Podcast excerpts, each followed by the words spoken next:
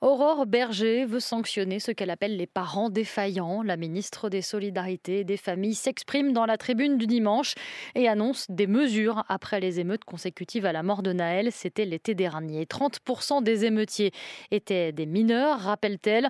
Alors Elia Berger, la ministre veut responsabiliser les parents. Cela passe par une série de mesures, des travaux d'intérêt général pour les parents défaillants, comme la ministre les désigne, le paiement d'une contribution financière à une association de victimes pour les parents d'enfants coupables de dégradation, et enfin une amende pour les parents qui ne viennent pas aux audiences qui concernent leurs enfants. Aurore Berger a rappelé que 30% des émeutiers cet été étaient des mineurs et que 60% d'entre eux ont grandi dans des familles monoparentales, souvent sans père.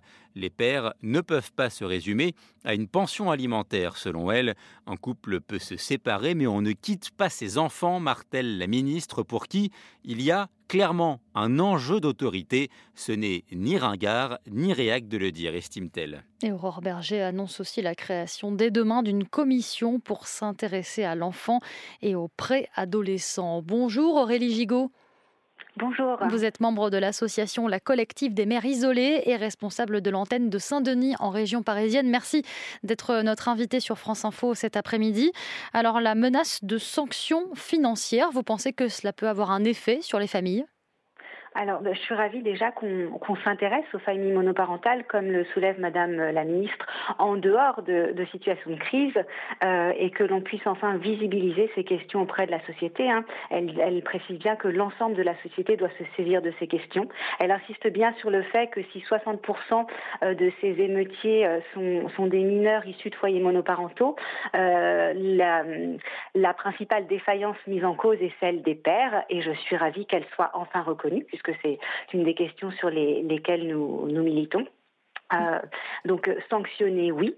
Et puis il s'agit également de, de réfléchir euh, à quel niveau se situent les défaillances, puisque comme le dit Madame la Ministre, euh, la, la, présence d'un père ne peut pas se résoudre, se limiter au seul paiement d'une pension alimentaire très mal nommée d'ailleurs, puisqu'il s'agit en fait, il s'agirait pour les pères de pouvoir assumer cette charge de remboursement liée aux frais de l'éducation et de l'entretien de l'enfant. Et donc cette pension alimentaire euh, comme le dit si justement Madame la Ministre, euh, est bien en deçà des réalités de ce que coûte réellement euh, le fait de pouvoir éduquer, accompagner un enfant, en moyenne 9 000 euros par an. Mais dans le cas où ces sanctions financières sont, sont mises en place, ce serait le parent qui a la garde qui devrait payer, donc ça retomberait sur les mères finalement ce qui, serait, ce qui contribuerait à alimenter euh, le continuum des violences économiques, sociales et politiques euh, dont sont victimes les mères isolées et leurs enfants. Et effectivement, elle a raison, c'est une question genrée puisque ces foyers monoparentaux, qui représentent 25% des foyers euh, français, sont à 83% portés par des mères et à 3%, à 3 seulement portés par des pères. Donc ça suppose de regarder effectivement cette question euh, du bon côté. Euh, Comment alors en... du bon côté Ça veut dire quoi? Alors en allant voir du côté du côté des pères, parce que si effectivement au lendemain de ce que je requalifierais plutôt de, révolte que d'émeute, le gouvernement a, euh, a stigmatisé en fait euh, plus particulièrement les mères isolées et blâmé les mères isolées, nous avons dès le départ refusé d'endosser en fait cette culpabilité qui n'est pas la nôtre. Nous sommes véritablement les victimes euh, de, toutes ces violences économiques répétées qui faites donc à ces mères et à nos enfants. Euh, des violences aussi euh, sociales, vous le voyez, et politiques et économiques. Euh, vous nous sollicitez, nous, collectif des mères isolées, pour répondre à cette question, parce que vous seriez bien en peine de pouvoir solliciter une collective de pères absents mmh. sur mmh. cette question-là. Et c'est bien la preuve que nous sommes présentes auprès de, de, de, nos enfants et que nous militons pour la reconnaissance de, de leurs droits, des, des droits qui sont les leurs, d'un accès égal à l'éducation, à la culture, au logement, à la santé. la question que pose Madame la ministre de pouvoir euh, ouvrir une commission scientifique euh, qui serait coprésidée donc par le pédopsychiatre Serge Fess. Oui, qui doit notamment. ouvrir dès demain. Mm. Euh, voilà, très intéressant.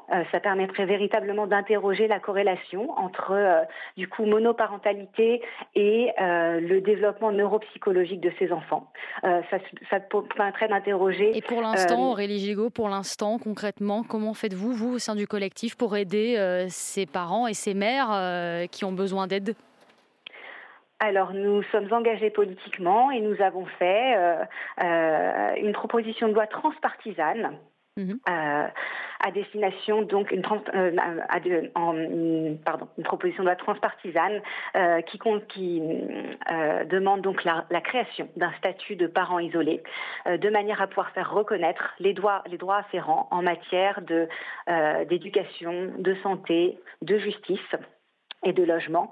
Cette loi a été donc soumise à l'étude, notamment pour l'une des premières propositions dans le cadre de la niche parlementaire de la France Insoumise le 22 euh, novembre dernier. C'est tout récent. Euh, je pense qu'il y a encore de nombreuses réponses à apporter par le gouvernement, puisque nous y demandions la, la déconjugalisation de, de l'ASF et mhm. notamment le fait qu'elle ne fasse pas l'objet donc d'une condition à jugement euh, de pour pouvoir la toucher. L'ASF, hein, c'est une allocation de soutien familial mhm. qui est évaluée à 140 84 euros par mois, euh, mais qui ne permet pas, quoi qu'il arrive, puisqu'elle n'est pas indexée, à l'inflation, euh, d'enrayer le cycle de précarité des familles monoparentales. Je rappelle que 55% de ces familles qui sont portées par des mères sont des familles pauvres et que 40,5% de ces enfants vivent en dessous du seuil de pauvreté en France. C'est une, c'est une précarité en fait qu'on transmet en héritage à la France de demain si aujourd'hui on ne sait pas apporter les réponses politiques nécessaires. Donc je serais ravie que cette question puisse être étudiée dans le cadre d'une commission scientifique. Et puis, euh, il serait intéressant aussi qu'une commission euh, politique transpartisane de plus grande, de plus grande ampleur, euh, non pas seulement à l'échelle de l'Assemblée nationale, mais oui. Merci Aurélie Gigot-Navré, on est, on est pris par le temps. Merci en tout cas d'avoir été notre invité sur France Info. Je rappelle que vous êtes membre de l'association La Collective des Mères Isolées, responsable de l'antenne de Saint-Denis en région parisienne. Merci beaucoup.